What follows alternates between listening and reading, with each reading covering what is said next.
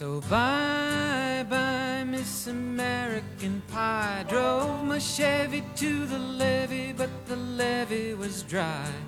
And them good old boys were drinking whiskey and rye, singing, This'll be the day that I die. This'll be the day that I die. Did you write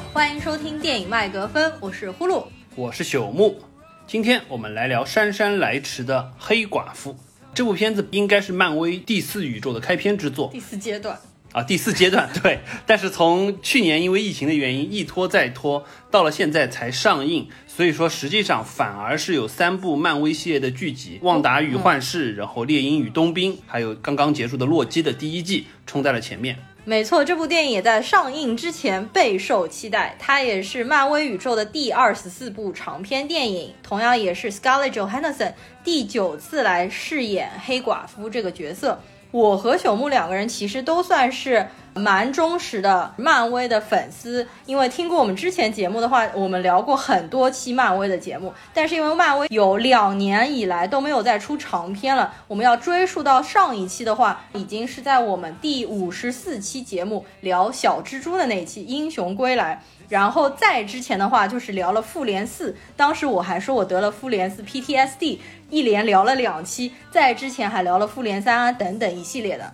想当年呢，真的是一个电影的黄金时代，一九年的时候。我们对这个是饱含热情，而且我们实际上当时聊复联的时候，还把之前的二十几部长片全部都捋了一遍。然后没想到这个突然的疫情，就让我们有接近两年时间，再也没有接触到漫威宇宙当中的任何影片，直到现在的剧集和现在的电影重新上。所以说，我们之前确实看之前，对于这部片子期待度是非常的高。嗯，但是的确看完了片子之后，让人不得不感慨，漫威的巅峰时期或者说是黄金时期已经过去，就感觉漫威现在有一点日暮西山的感觉。对，至少从这部影片来说，远远没有达到我们对它的期待，所以说一定程度上我们还是蛮失望的。嗯，可能相比而言，它的剧集反而质量更高一些。对我和呼噜实际上都蛮喜欢，一个是《旺达与幻视》，第二个是《洛基》，实际上可能都比这部要好。我们在后半段应该也会简单的来聊一下《洛基》这部片子，因为刚刚看完嘛，最后一局感觉就是多元宇宙啊，很复杂。应该接下来就是承接 Doctor Strange Two。好的，那么接下来呢，我们先聊回《黑寡妇》这部片子，呃，先说一下它的基本信息好了。那我们先从打分环节来说，嗯，可以说在国内的话，这一次黑寡妇应该是遭到了一个口碑的滑铁卢，在豆瓣上面现在有七万人的打分，分数是六点四分。啊、这个片子真的是在漫威的片单当中，现在目前是倒数了。实际上，因为之前所有的片子几乎没有下过七分的，呃，下过七分的只有两部，一部是《黑豹》六点五分，但是说实话，我觉得《黑豹》远比这一部要好。另外一部是《惊奇队长》六点八，《惊奇队长》虽然说，呃，我也觉得没有拍的特别好，但是我觉得比起这一部来说，至少还是满足了我当时对于那部片子的预期。而且黑豹和惊奇队长这两期我们其实都在蛮早的时候都聊过的，所以大家也可以找出来听一听。黑豹虽然我个人对它的感觉不是太好，但是不得不承认，我觉得完成度、质量都是非常的高。只不过它在国内有一点水土不服，所以说分数比较低。但是我觉得和黑寡妇相比的话，虽然两个都是黑打头，黑豹的质量远远高过黑寡妇。然后在豆瓣上面还有很恐怖的，就是我的好友打分，分数是四点二，也就是说大家都给这部片子都只打了两颗星，基本上。那国外的粉丝的话，口碑要更好一些。IMDB 外网现在上面有十万人打分，分数是六点九，还是比我们高了不少的。另外，令我蛮吃惊的就是影评人的打分，Metascore 是比较不错的，六十七分，它至少是合格了，而且它还是一个七十分左右的水平。我点开看了一下他们的影评，影评还是蛮两极分化的，有很多家媒体都给出了一百分、九十分、八十分，但是夸张的就是给二十五分、三十五分，就它当中没有一个过渡，就感觉要不就很高，要不就很低。我觉得这部片子实际上有一个很大的问题，就是它和漫威之前系列的影片，尤其是这种所谓的单人影片的风格是不太一样的，或者说它身上承接的使命是不一样的。所以说，实际上从我们的角度来说，我们之前期待度很高，但是看完了之后觉得它没有达到这个预期，我们就会觉得可能就是两分呃两星或者三星的一个状态。但是因为它基于现在的这个好莱坞的时局，它有很多女性的元素在里面，所以说一定程度上满足了这些需求的媒体或者说是影评人打分在这一块就会高一点。但是我觉得绝大多数观众对于这部片子来说，可能真的是失望大过于期待。嗯，如果让我来打分的话呢，我是打三颗星。呃，因为我觉得我还是没有忍心给这部片子打两颗星，我觉得可能还是处于一个合格状态的边缘。整部片子给我看下来的感觉就是平平淡淡，平淡如白开水，就感觉看了就像没有看一样。本片的质量是有一些堪忧的，但是我觉得这部片子承接了三个主要的功能。第一，他是给之前的漫威的粉丝一个缅怀黑寡妇的机会，因为在复联四的时候。大家都给 Iron Man 办了葬礼，但是没有人给黑寡妇办葬礼，所以给了粉丝一个缅怀他的机会。第二就是很明显，他要去承接接下来那个阶段的鹰眼的个人剧集，到最后那个彩蛋，你可以明显看得出来，就是直接要过渡到鹰眼了。第三就是给迪士尼家来引流，所以说我觉得《黑寡妇》这部电影的内容真的不能算是很好，它主要是满足了我刚刚说的这三个需求，就有一点像工具人工具电影。没错，这部片子的确是承载的东西太多，所以说可能在。剧本的创作以及人物的塑造上，可能要背负太多的枷锁。而且这部实际上作为一部单人影片，也是一个很奇怪的现象，就是它实际上既是一部起源的电影，从黑寡妇最年幼的时候，还是小孩的时候开始说起，实际上又是一个完结，就像金刚狼三一样，实际上是给了一个已经死掉的角色要去做一个缅怀的性质。所以在这一块上，它很难去把握，相当于是在当中要找一个什么样的点，能让剧本很有张力，愿意。引着观众去看，而且这块我觉得还有一个问题就在于，他本身黑寡妇这个人物，他在整个漫威宇宙，我们刚才提到斯卡 h a 汉 s o n 演过九部，但是这个人物他本身的性格的变化实际上不大，他不像说我们之前看三巨头，我们说钢铁侠人物的弧光非常的饱满，雷神实际上也有一个从一到二到三，更不要说美国队长一二三，实际上风格完全不一样的三种风格。本身这个人物就没有一个很大的成长弧光点，让我们愿意说对于他这部单人电影的成长历史，尤其是一个比较长的时间段，能产生一个共鸣。再加上这部电影它本身发生的剧情时间，实际上是在复联二和三之间的这么一个状态。所以说，实际上它卡在这个时间点有一个比较大的问题，就是第一，这部片子当然有一些背后元素，比如说这个时间点当中没有任何老的面孔来客串，这当时因为片酬的关系，这些人不可能再回来演，但导致的结局是他必须去塑造出所有全新的人物加入进来，不管是他这个所谓的伪装的家庭也好，包括反派也好，这全都是新的角色。对于我们来说，实际上这样子的一部单人电影，你剧本的张力就特别要求高，因为我们没有任何其他。可以共鸣的点，那这是一个问题。第二就是它的这种偏前传风格的性质，有一个问题在于复联二和三之间。说实话，我们看到，呃，实际上应该严格上说是复联二和美队三之间的那个时间点。嗯，在这两个片子当中，我们看到黑寡妇唯一的变化就是从红头发变成了金色的头发，染了头发了之后回来加入到了复仇者联盟当中。这一段当中，说实话。他的性格方面有什么巨大的转变吗？没有，所以说这部片子主要发生的这个时间线，实际上我们对于这个人，或者说对于黑寡妇这个角色，没有一个特别想要去了解他发生什么转变的这么一个期待心，这个就和一些其他的就前传类的电影完全不一样。我们知道黑寡妇最终的结局是死在了阿米尔星那一块儿，为了拿灵魂宝石，但是。他卡着这个时间点的心路历程，我们没有了解他的一个很强的欲望。我们举两个另外的例子，你可以看得出来。比如说像《星战前传》，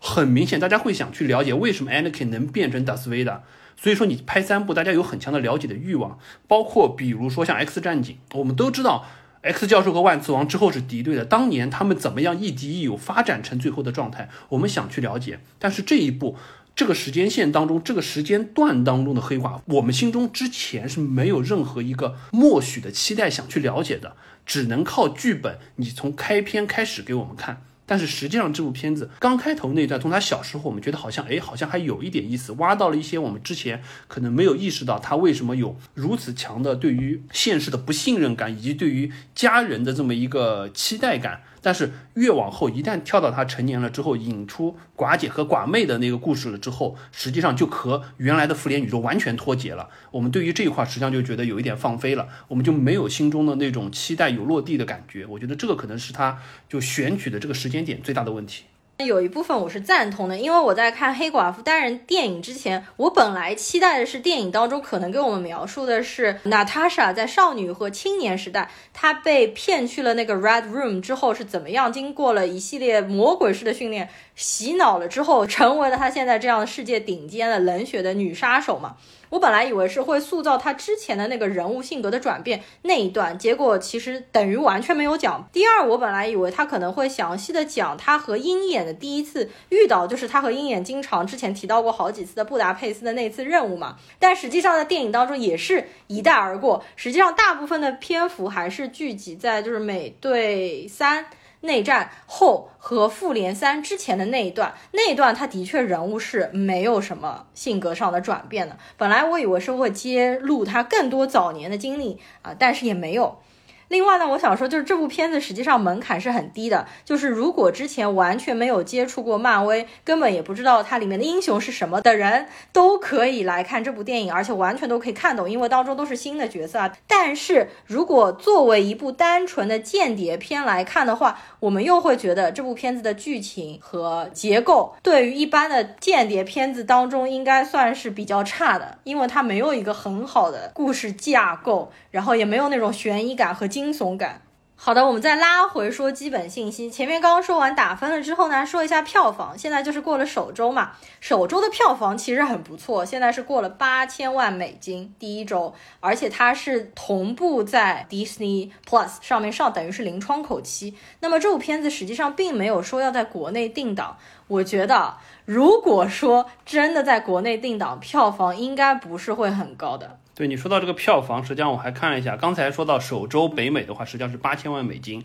同时在 Disney Plus 上，它好像也给迪士尼带来了可能超过六千万美金的进账，因为它这部影片，说实话是属于那种要深度订阅才可以，你既要买了 Disney Plus 的会员，同时还要再花二十九点九美元才可以观看的一部影片，所以说这个是属于就深度引流的这种风格，而且在这种情况之下，依然拿到了六千万美元价，而且你要这样想。这个六千万美元，迪士尼可是实实在在的进账，不存在票房分成，不存在那些乱七八糟的东西。所以说，从迪士尼来说，这是一部好棋。而且事实证明，这部片子起到的效果远远可能要比库伊拉要好。但是从票房的，就是院线的角度来说，他们就非常的火大，因为这个东西讲白了，极大的分流了线下的人。如果说这部片子真的在暑期档或者是之后再定档的话，我觉得我应该是不会再去院线看了。我觉得主要其实去会不会再去院线二刷，主要是基于这部片子本身的质量。如果它质量真的很好的话，我是会愿意去。比如说我们之前一九一七啊等等啊这些，我们都是在家里看过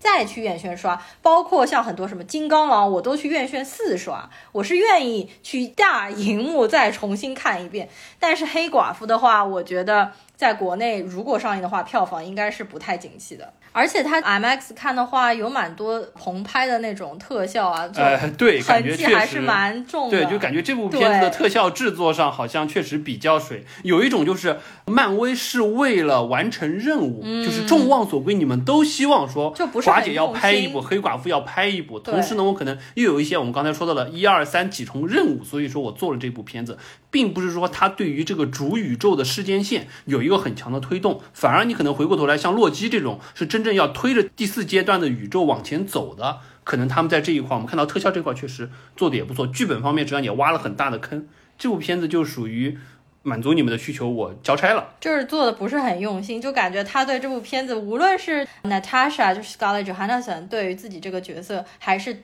导演，还是这个制片啊，凯文·费奇对这部片子感觉都。放手这样子，对，实际上说到这里的话，我们就不得不提到这个。虽然 Scarlett Johansson 一直在说，好像终于有了独立的电影，但是这部片子，说实话，我觉得反倒是这部片子当中 Florence Pugh Pugh 反而还是更多的可能是戏份抢眼度更高。那我们接下来要不就从演员的角度来聊一聊好了。嗯，啊，首先我们就来说说斯嘉丽约翰逊。这部影片一直就在说，是黑寡妇摘掉了自己这么一个性感女特务的身份来去塑造的一部单人影片。呃，包括实际上本身从 Scarlett Johansson 自己的话，我们也可以看到了她的演艺生涯当中，早期实际上也是更多的是以她的身材性感、面容姣好作为主要的卖点，包括她演的一些角色也是这样子切入的。只是说这些年确实越来越往演技派，越来越往拿奖的这个方向去靠了。没错，因为我有看过二十多部 Scarlett Johansson 的电影，所以说我觉得他的演技生涯呢，其实可以主要分成以下这三个阶段。首先，第一个就是他童星那个阶段，我觉得那个就先不算。他其实，在《小鬼当家三》当中饰演了小鬼那个男主角的姐姐，那个是我小时候就看的，所以。我当时可能不记得，但是后来我重看的时候就发现了 Scarlett Johansson 在里面出现演了一个配角，而且也是非常亮眼。在他童年的时候，他其实演了很多这种家庭喜剧类的片子。然后，真正我觉得作为他演技出道的第一阶段的电影，比如说《迷失东京》《致命魔术》，另一个波林家的小姐《午夜巴塞罗那》《赛末点》，这些都可以作为他第一个阶段，因为这些电影全部都是他在零五年、呃零三年到一零年之间拍的。这些所有的电影，我觉得 Scarlett Johansson 都是作为一个性感尤物的符号在剧中出现的，非常的明显。包括他在女性导演就科波拉拍的出名的第一部嘛，《迷失东京》。虽然那部片子他没有说那么性感尤物，但实际上他也有穿着内裤，然后一个背面的镜头出现在荧幕上面。那个应该也是我在高中的时候看的，当时就给我震惊度非常大。更不要说他后面的致命魔术，他在狼叔和 Christine Bell 两大男神当中就饰演一个双面间谍，而且那个里面的衣服简直穿的就是把他的胸都要挤爆了，好吗？我印象真的太深了。然后他没有那么喜欢你里面也是作为一个在电影当中一言不合就脱衣服，包括赛末点啊，就 Woody Allen 的电影《赛末点》《午夜巴塞罗那》。对，包括实际上在那个阶段，他去看到、去接受的一些采访也好，包括拍的一些广告片也好，都是主打身材的。所以说，我觉得在那个阶段，他的本身的形象的塑造，实际上是非常典型的一种功能性的角色，以及非常典型的性感符号的一个塑造。我觉得这个没有任何可以争议的。嗯，那我觉得这个东西现在来说其实蛮有争议性的，但是我不得不说，Scarlett Johansson 真的是超级有魅力，就在那个时代，在。荧幕上面也留下了非常多。令男生和女生都非常喜欢的角色形象，我不知道他本人是怎么想。他可能现在在看他年轻时候演的那些角色，会觉得有一些物化女性啊等等啊之类的。因为他之后你可以看到他的电影的采访的时候，他明显就是表达了他现在是不想接这样的角色，也不想去探讨有关于身材的问题。包括你看打扮也完全变样了。他之前其实一直是丰腴型的，但后来完全就是减得非常的瘦，而且包括他的发。演复联当中，他就把长头发剪短，而且剪得非常的短，就是像寸头那样。包括他出来和主持人聊天什么的。呃，语气都还是蛮强硬的，只要是谈到物化女性的这一阶段，所以他可能一开始在演电影的时候也没有什么话语权，包括自己也比较年轻。但是基本上从他二零一零年就是漫威大火了之后，他就开始有转型，就开始都演一些武打相关的，就比如说除了黑寡妇，还有宫壳机动队，还有超体。嗯，对的，这两部实际上也是印象还蛮深的。确实，在当中就除了他的身材之外，我们看到了更多实际上还在动作这一块的掌控力，而且实际上一定程度上那些动作的贴合设计，一方面确实体现出了女性的美感，比如说像《攻壳机动队》当中的这个造型，包括像黑寡妇的造型。同时，实际上我觉得也他给自己的戏路带来了更多元素在里面。那第三阶段呢，实际上就是去年前年啊，《Jojo Rabbit》乔乔兔和婚姻故事，他已经完全不走什么打斗啊，不走商业大片的这种路线，完全就走起了奥斯卡戛纳风这样子去拿奖的风格。感觉他之后应该就是会定下来，就不会再去演之前的，比如说打星啊，或者是性感女星这样的角色。应该是不会了，我觉得。对，而且他本人对于这种角色稍微有一点嗤之以鼻，我从他平时的采访当中可以看得出来。另外呢，我看到寡姐称《黑寡妇》这部电影为 its own genre，翻译过来的意思呢，就是说自成一派的电影。我觉得他想表达的意思就是说，《黑寡妇》这部电影是一部非常独立的电影，应该是独立于漫威整个宇宙的，因为他把这部电影对标了。就是说，金刚狼的《金刚狼三》，罗根木狼寻香，还对标了《终结者二》Judgment Day 审判日，因为我们知道罗根就木狼寻香嘛，包括审判日都是超越了前作的，拍的非常好的独立片子，就你可以独立于那个系列拿出来单独看，你就会觉得质量非常的高。但是不得不说，因为我非常非常喜欢罗根，就 Logan 第三部，我去电影院看了四遍，我觉得。呃，他想表达这个意思是对的，但是他们的质量真的不在一个水平线上面。对，我觉得核心的一个问题不单单说是你的剧情上是独立出来的，关键是我觉得对于人物的塑造，因为这两部实际上都是说是一个英雄，这一个英雄的一个完结篇，但是。Logan 的落点实际上非常的好，而且 Logan 整个的主题，他这个人物性格是和前面有很强的一个连贯性。包括那部片子，讲实话，主要的角色是 Logan，毫无质疑。虽然当中也有一个小的金刚狼 X Twenty Three，但是实际上对于那部片子来说，它是一个点缀，所有的重心还是放在 Logan 自己以及他对于新一代的变种人出现和自己呃新归何方的这么一个追寻。但是这部片子。你要说独立出来的话，你就不要背负这么多。想告诉大家，新一代的寡妹要出来了，给了她这么多的戏份去塑造她，同时我可能还要结尾还要埋这么一个彩蛋在那里，我就觉得你说你自己是独立的，但是你当中又有这么多受到了漫威掣肘的地方。黑寡妇这个角色一定程度上是的确凸显了 Scarlett Johansson 她的性感的一面，但是反过头来也对于她的。荧幕形象产生了一定的束缚，所以他现在很希望能从这么一个类型的角色当中跳脱出来。我个人的感觉，因为狼叔是我非常喜欢的，我也看了他几乎所有的片子，真的给我感觉狼叔更热爱金刚狼这个角色，比起 Scarlett。对他可能愿意一直演下去，只是说真的太太累了，太累了。是的。好的，那我们接下来就聊一聊现在好莱坞炙手可热的女演员 Florence Pugh。佛罗伦萨皮尤，我们之前的节目呢也都聊到过他，因为我看过他两部片子，一部呢就是我个人觉得翻拍的非常不尽如人意的小妇人，Florence Pugh 在里面饰演了五个女儿当中的其中一个，和那个罗南还有 Emma Watson 一起。虽然那部片子我不是很喜欢，但是不得不承认，佛罗伦斯皮尤的演技超越了其他所有的女演员，包括罗南。还有一部片子是她主演的，就是我个人非常喜欢的那部非常邪恶的惊悚恐怖片《仲夏夜惊魂》。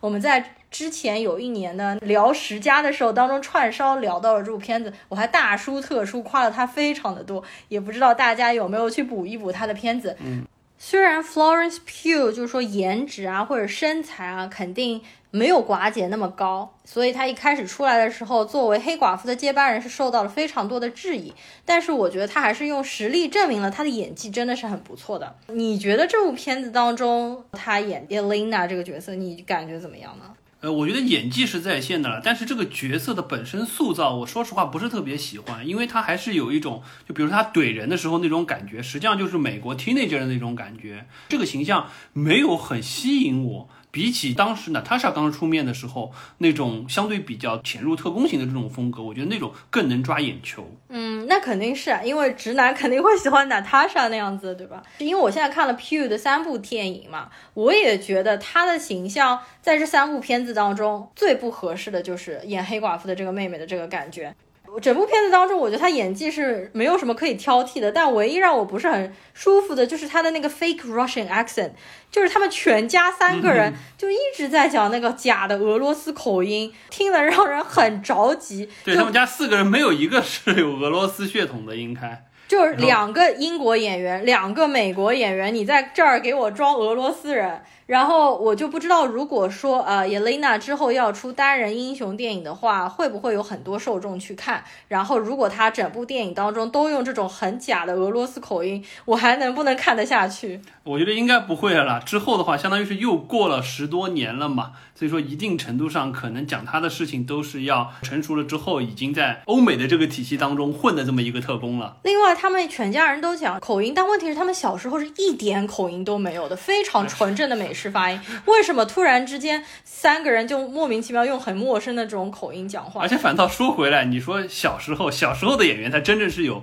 俄罗斯血统的。啊，对，说到黑寡妇演她小时候的那个小女孩，就蓝色头发那个小女孩，叫做 Ever Anderson，她是 Paul Anderson 和米拉乔沃维奇的女儿。当时一出来嘛，我就觉得真的很眼熟。然后我发现她是乔沃维奇的女儿，我就发现真的是他跟他妈妈年轻的时候长得一模一样。我们实际上之前看过他小时候的片子，就是在啊《生化危机》终章最后一部电影当中，他饰演的是红皇后。然后他为什么可以演黑寡妇小时候的这个角色？第一是因为他本身就会俄语，第二是因为他是拿到了跆拳道的绿带，所以他肢体动作啊什么灵活度啊，都很高的。段就是说下腰的那个动作，没错，没错。那我接下来快速说一下黑寡妇在这部片子当中的假家庭里面的父母。假的妈妈是雷切尔·薇兹演的，我们最近一次聊到她就是宠儿，然后她也因为宠儿拿到了奥斯卡的女配的提名。在很早以前，二零零五年的时候呢，雷切尔·薇兹也因为《不锈的园丁》拿到过奥斯卡的女配这个奖项。另外，假的爸爸这个角色叫做 Red Guardian，就是红色卫士，什么翻译过来，在里面应该饰演的叫 Alexi 这个角色，演员叫做 David Harbour。我对他唯一有印象的就是我前段时间看完的三季的美剧《怪奇物语》当中，他饰演了《怪奇物语》当中一个蛮主要的男性成人角色，一个局长，就是帮着小孩子一起打怪的。他也因为这个角色，然后受到了蛮多美剧迷的喜爱。呃，说到这两个角色在片当中所表现出来的这么一个形象，我还是觉得蛮奇怪的啦。这个红色卫士这个角色，说实话，就是实际上是一个俄罗斯版的美国队长，但是是属于一个就性格非常癫狂，然后呢又不断的在荧幕上抖那些让我们觉得蛮尴尬的笑话的这么一个角色。包括还有一些让我们看的非常尬的场景，比如说长胖了之后回去要昂金去穿挤进那套呃 suit 里面那种感觉。所以大家说他是胖了的死士。对，反正我是觉得这个角色不太讨喜了，说实话不太讨喜。我也觉得这个角色的笑点啊，就是有很多硬讲笑话的点，就是挺尴尬的。然后他还硬想把大家拢在一起，说 “We are family”，就像素鸡里面那种感觉一样的。对，然后就是他妈的这个角色也是有点奇怪，就是属于那种就有一种感觉已经被洗脑洗的，或者说是就是说已经坚定的。呃，站在了反派 boss 这边，精神控制的这么一个理论当中，并且忠实的去执行，还去做实验，拿那些猪做实验啊什么的，我觉得也是属于一个就让人对于这个角色既无爱也无恨，甚至无感的这么一个状态。我深有同感，所以我说这部电影就是属于平平淡淡白开水，就是说这一家人四个角色没有一个有很抓人眼球，或者很有亮点，或者很让人喜欢的。对，就人物塑造上实际上都没有一个让我们觉得很惊喜，或者说是觉得很亮眼的地方。嗯，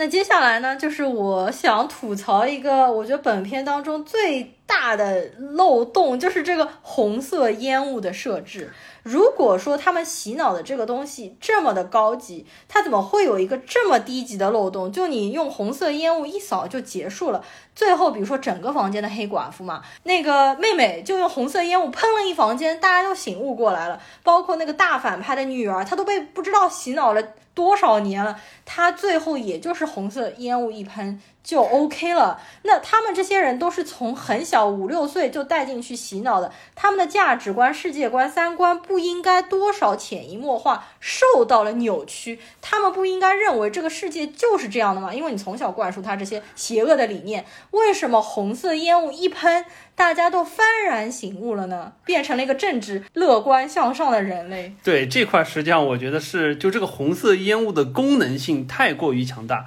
且不说我们最后大反派 BOSS 战打了半天，闻一波红色烟雾就过了。包括就是说，就像刚才呼噜在提的，如果说这么多年的精神控制，这么多年的洗脑，红色烟雾闻一下就能解放出来，我觉得这个红色烟雾从一个生理学角度来看，physiology 方面的可怕性远比那个精神控制厉害得多。这个东西想一想，如果说进一步开发的话，你把它开发成一种可以深度控制别人的，是不是更加厉害？所以我觉得这个东西设定上就有点坏了。包括实际上还有。比如说是黑寡妇到了反派那边要去和他干，结果发现实际上因为他释放出来的什么荷尔蒙，导致你不能对他行凶，我要把自己的鼻子给砸坏。这个让我想到了什么？就让我想到了我早年的时候看武侠小说，这个楚留香传奇当中有一段是什么呢？就是楚留香他本来武功非常高，但是他碰到了一个更厉害的反派叫水母鹰姬，然后那个水母鹰姬有一种非常厉害的毒，无色无嗅。你就只要沾上一点，你就立马会被他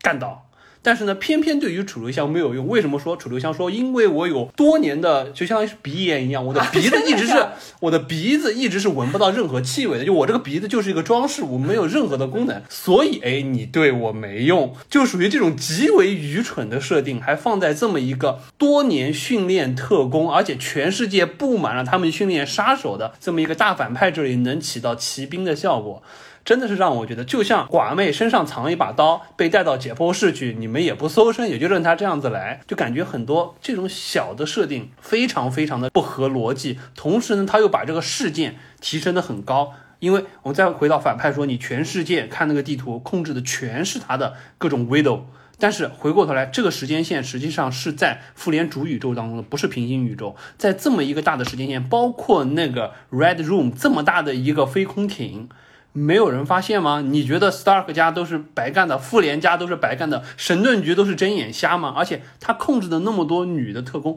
没有看到对整个现实社会产生任何的影响。在复联的社会当中，你独立影片，你既然想要扯到一个大的格局，你稍微和主宇宙有一点点联动也好。比如说，你说某一个事件实际上是我策划的。对不对？比如说这个黑豹他爸的刺杀，实际上是和我这边有关的，那也可以。啥都没有，你还想把格局弄得这么大？所以我觉得这部片在剧本上真的是让我觉得非常的失望。包括还有一点，我也要吐槽一下，就是本身黑寡妇这个角色着重在这部片子当中塑造，她实际上是就是对于家庭的一个就所谓 family 的这么一个羁绊感。实际上早期。我们在看他的过程当中，他在复联当中，实际上就是他对于 Avengers 实际上产生了一种家庭的感觉，包括在这部片子中，最终结尾实际上也是。但是在这个片子整个当中，他实际上想塑造是他对于本身当时当年那个伪装家庭是不屑一顾的，甚至说是有敌意的。直到这个过程当中和寡妹再聚相识，以及把他的父亲再解救出来，再和他母亲在那个就是他的那个饲养农场当中又汇合，还有一段。想要去煽情的晚餐的场场景在那边做了一大段高深的哲理的对话，但是最终实际上第一那段剧情很快过去进入了打斗场景，相当于是好像我功能性的给你展现了一段煽情的角色，告诉他们实际上我们还是一个家庭的，虽然当年是假的，但是至少比如说对于寡妹来说，她父母的亲情觉得她就是他们的父母，一定程度上也感化到了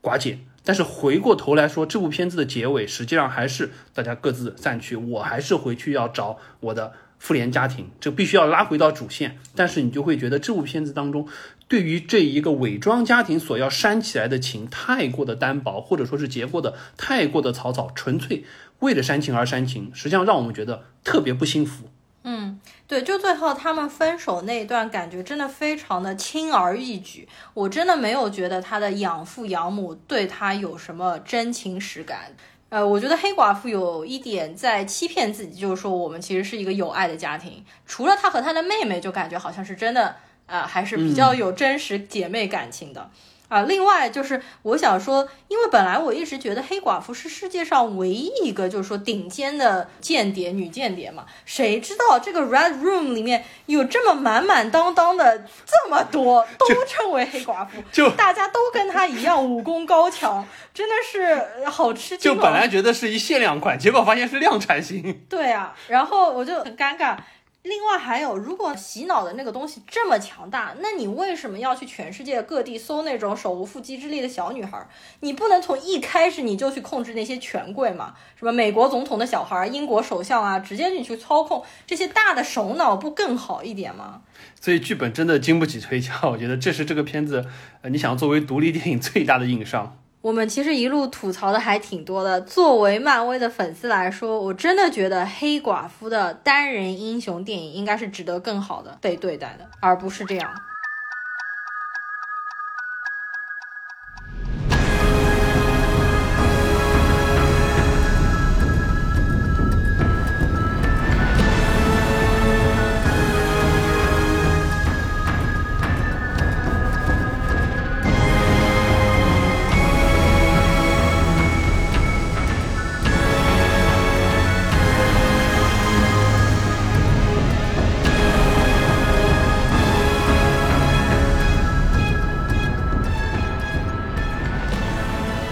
接下来呢，我们再提一下刚才聊到的三部漫威的剧集，就是《旺达与幻视》、《灵与冬兵》和《洛基》。呼噜，我知道你是比较喜欢《旺达与幻视》的。对的，我觉得《Wanda Vision》是作为。漫威宇宙第四阶段的开篇之作真的是质量非常的高，它也是每一周吸引我第一时间就去看的，因为真的蛮引人入胜的。它每一集就会换一个年代，包括它当中复古的那种服化道的感觉，包括它用它的思维控制了所有的人，创造出整个世界的这个想法，我觉得也非常的厉害。包括玩魔法等等，所有的元素都是我喜欢的，一直到结尾我都觉得没有令我失望。但是接下来那一部呃冬兵。冬兵，对我就看了两集，我就看不下去了，所以到现在我都还没有看完。然后接下来我们就是看了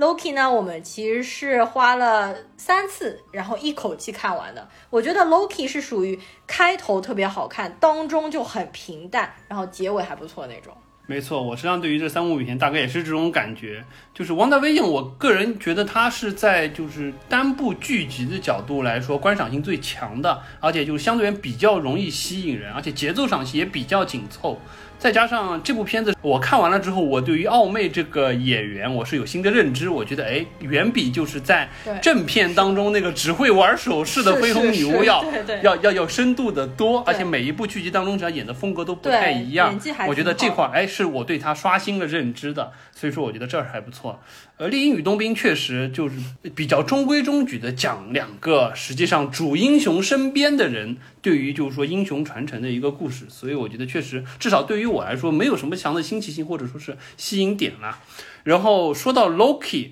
确实开头。至少就是说，刚开始到了 TVA 的时候，包括看到那一抽屉这个无限宝石的时候，觉得哎，好像有看头。但是到了中段就开始进入大量的这种就社畜日常的对话这个状态，有点受不了。再加上整部片子，我和呼噜都觉得色调偏暗，在那个昏暗的这个办公室里，两个人在那聊家常，蛮无聊的。到了后边，因为它是要承接多元宇宙，一定程度上，尤其是最后两集，不管是第五集的经费燃烧也好，到第六集实际上抛。一个可能是接下来第四、第五阶段的大 boss，就是这个所谓的这个征服者康。对，这个说的人就说可以引申出我们很多的想象了。我觉得这块值得深挖，但是说实话，就是亮点性或者说就是给我那种满足感不是很强。就它稍微揭开了一点点序幕，但是说实话，揭开的这点序幕，我觉得还是蛮有意思的。呃，我们先说回就 Loki 本身啊，因为这部片子基本上就彻彻底底的把 Loki 洗白了。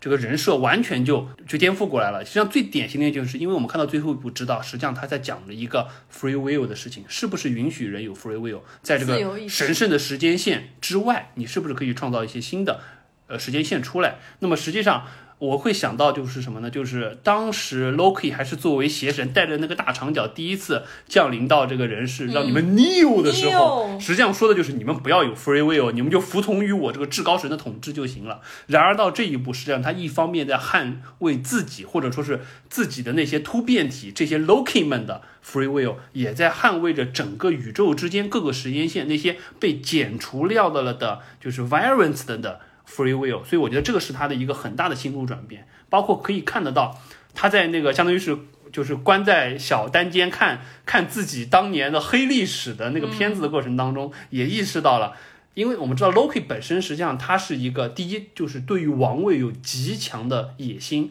这个野心的背后实际上是因为从小缺爱，他是属于一个相当于是像质子一样被掳来的这么一个养子，质子。就被当做这个人质的一个儿子，他是冰霜巨人的小孩嘛，他不是那个，对，但是是那个意思。所以说他内心实际上是缺乏爱，他希望得到别人的认可的这么一个状态。但他发现别人眼中实际上他是这么坏的一个人，他开始逐渐对自己有了新的认识。我觉得这块儿就是 Loki 本身这个人他心路的转变，我觉得还 OK，在这部片子当中确实也看得到。而且抖森演的还蛮用心的，而且他也说他愿意一辈子演 Loki。我觉得抖森很明显很爱 Loki 这个角色，充满了热情，是的，就像金刚狼，我觉得狼叔对金刚狼，他真的很爱这个角色。对，所以我觉得这块真的是蛮好的。包括到最后，实际上他是接受了另一个女版的自己，甚至说他放弃王位，想要去寻求一些其他的东西在这里。我觉得这块他的转变是不错的。然后说回到这个所谓的征服者康，或者在这个里面叫叫 The Man Remains。实际上这个角色啊，对，He Who Remains，对，所以这个角色说实话，因为我和呼噜都不是美漫美漫迷，他在美漫当中确实有很大的设定，网上有很多人去扒过他，可能在接下来会产生什么样的联动性，或者说是扮演什么样的角色。但是在这块，我觉得呃蛮有意思的一点就是。我们知道，漫威前阶段的大 boss 是灭霸。嗯，实际上，征服者康的理念和灭霸是有异曲同工之妙的。他们俩想的实际上都是说是要基于自己的一个宏观的理念，即使做出一些残酷的事情，也要维持宇宙的一个平衡。从灭霸角度来说是生态的平衡，从征服者康是神圣时间线的一个顺利前行，只是说他俩的实实施手段不一样。灭霸想的是什么？灭霸想的是就可以我一个响指抹除整个宇宙人口的一半，从而保持。生态系统更加稳定。从康的角度来说，我就是不断的去剪除那些个体的，就是突变者的 variants 了之后，保持神圣时间线往前走，不要走偏，不要导致多元宇宙大战。所以说，我觉得在这一块还是蛮有意思的。这个实际上为什么就是说我会提一下，因为就是让我联想到了另外一点，就是他俩都是属于极有野心的政治家，为了自己的政治理念会做出很强的事情，同时他们都是属于视个体的。意愿和权利于不顾的，他看的是整个宇宙的观念。灭霸从来不会考虑说，嗯，我灭了那一半人怎么样了。他们也不会想到说，我把那些人剪裁掉了之后，对于他们是否公平？他相当于是 for the great good，我可以牺牲很多，为了更伟大的。对这块实际上我就想到了一个什么呢？因为我最近正好在看《银河帝国》，就是当年阿西莫夫写的那一套十五本的，呃，可以说就科幻史上一直在说，他应该是第一次同时拿了雨果奖和星云奖，而且一直被大家诉说到是呃人类对于科幻想象力巅峰的一部作品，长篇巨作确实还蛮好看的。当时实际上也有一个概念，就是提到了什么，就是说。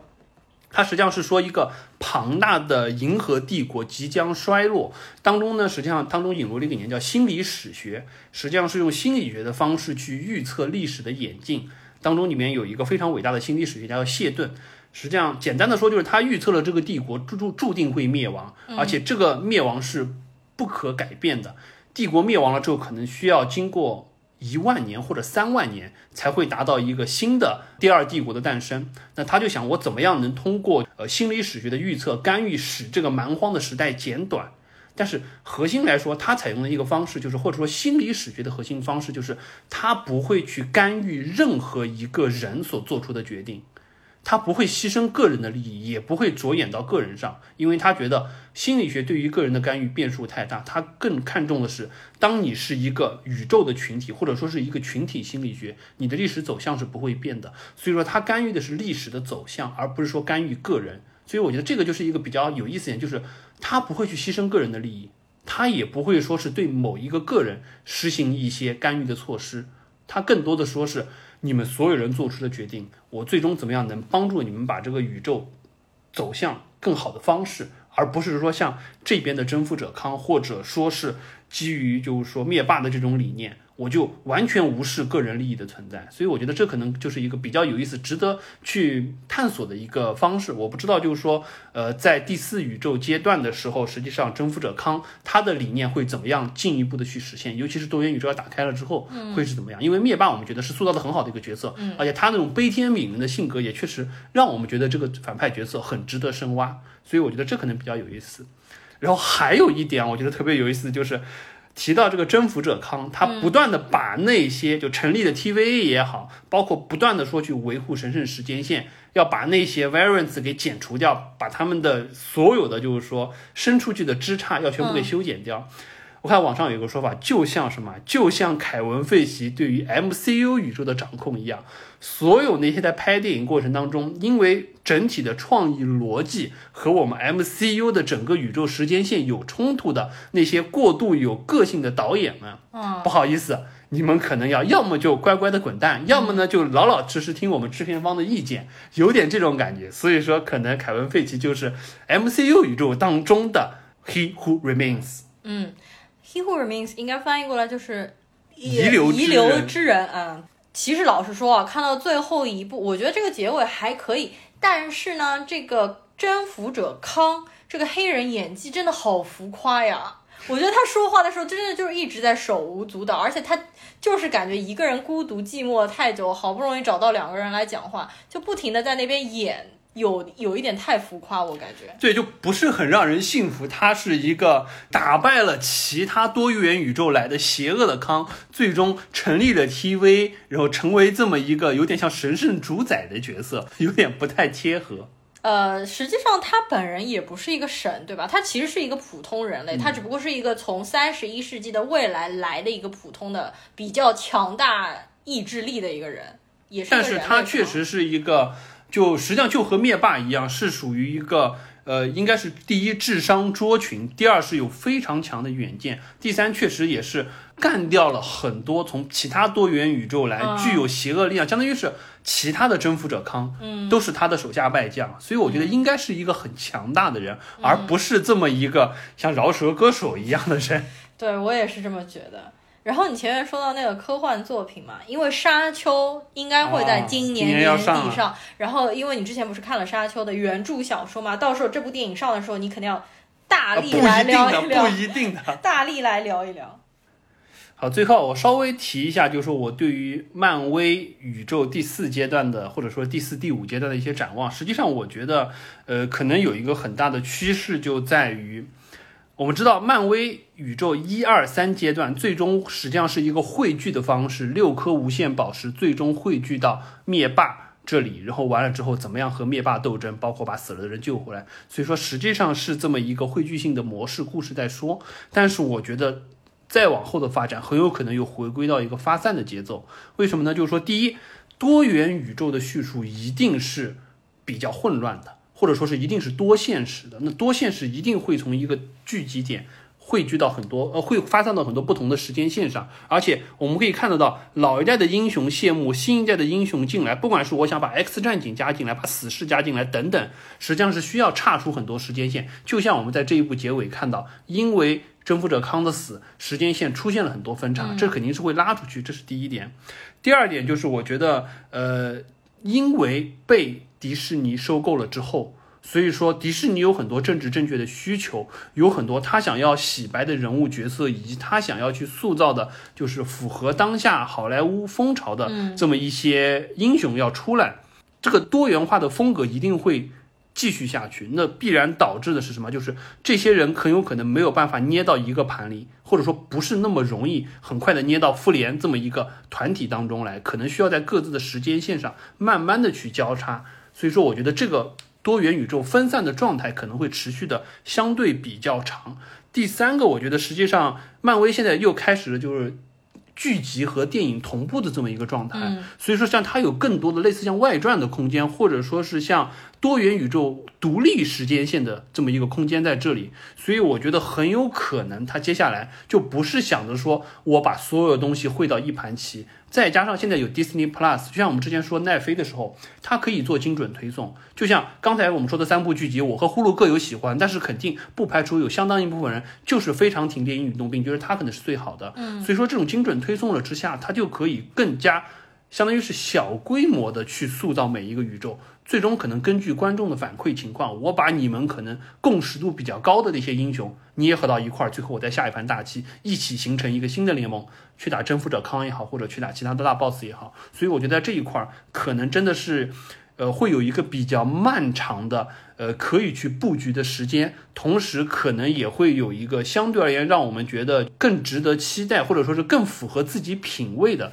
这么一个系列剧集，可以让我们去看，而不是说可能沿着原来二十二部剧集第一二三阶段的那条时间线走了。我接下来说一下今年立马会上的几部漫威的电影。首先，第一个应该是七月份就会上的，实际上是一个漫威宇宙的同人电影，是一部动画作品，叫做《What If》。但最近这部片子还蛮火的，而且预告片也蛮多出现了。它里面的形象呢，实际上就完全是真人的形象，对配音也是真人来配的。我大家看了一下这个预告片啊，里面黑豹是一个小孩啊什么，嗯估计它里面有一些人设是可以改变的。呃，这部片子我好像还倒有一点期待的。对，这部片当中改了很多的人设，什么黑豹被什么永度收养啊之类的，就感觉还是蛮值得去看一看的。主要里面有 Doctor Strange，而且就画的和本人很像嘛，所以我还挺想看一看的。其实接下来一个阶段，我其实最期待的就是《奇异博士二》，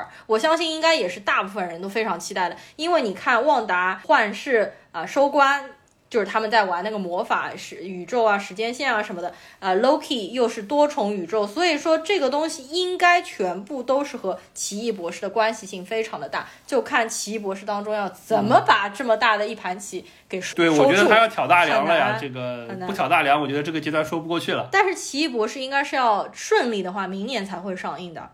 今年接下来就是三部片子，一部是上汽，一部是赵婷导演的《永恒族》。呃，本来其实黑寡妇是首先邀请了赵婷来导演的，但是呢，他去导演了《永恒族》，还有一部就是《蜘蛛侠三：小蜘蛛》。其实小蜘蛛我应该是这三部片子里面最为期待的一部。对于另外两部，因为你新开了一个 IP，你有新开了一些啊、呃角色和演员，我个人其实并没有太大的期待。而且我对于漫威宇宙的整个感觉，就是我接下来的关注应该会逐渐逐渐的减少了。对，可能再也燃不起我们当年对于漫威复联三和复联四。那个真的是黄金年代呀。是的，没错。我最近几天还有翻出听了一下我们当年聊复联四的两期节目，我其实自己听的都很感动。我们当时讨论了一下它的票价，因为当时复联四上的时候，它的票价应该是到了所有影院票价的巅峰。就当时我说那个首映场零点场卖到了四百多块钱一张票，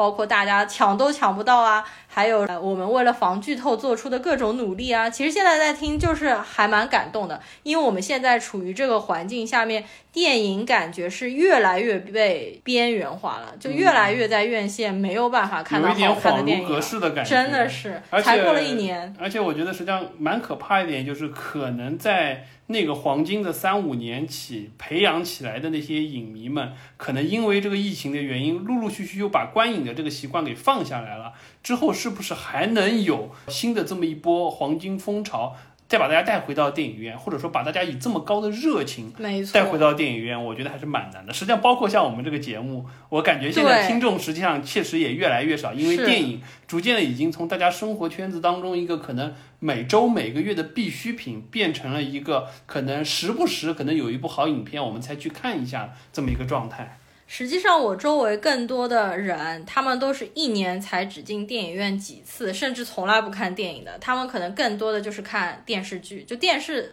在放什么。所以我觉得，呃，看电影的人真的越来越少了，就还是有一点难过。对，再加上国外现在这个一方面疫情严重，很多片子不上，再加上现在几个巨头纷纷都在想弄自己的线上平台，所以说导致的结果就是，可能以后想在电影院看到这些国外的好片子的概率可能越来越少。所以我们更新节目的频率真的也蛮低的，因为实际上从上一次我们个人觉得聊得非常好的阿尔兹海默困在时间里的父亲，到现在其实当中有将近一个月的时间，是真的因为没有任何一部我想进电影院看的。因为全部大家都懂的都是主旋律，然后我们没有办法看，也没有办法去聊的一些电影，所以就真的一直是撑到了黑寡妇。接下来的下一步又不知道是何时。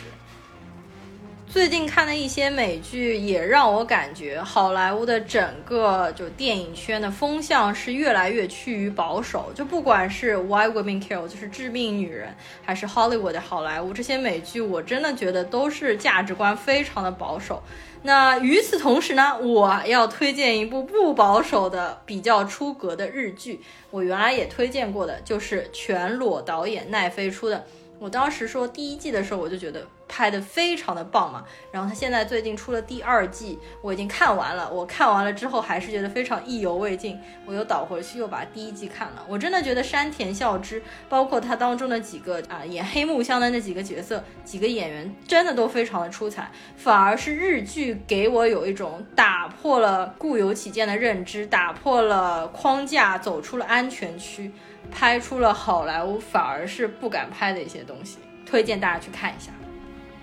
好，那么我们今天这期节目就聊到这边，喜欢的请给我们留言和点赞，大家下次再见，拜拜，拜拜。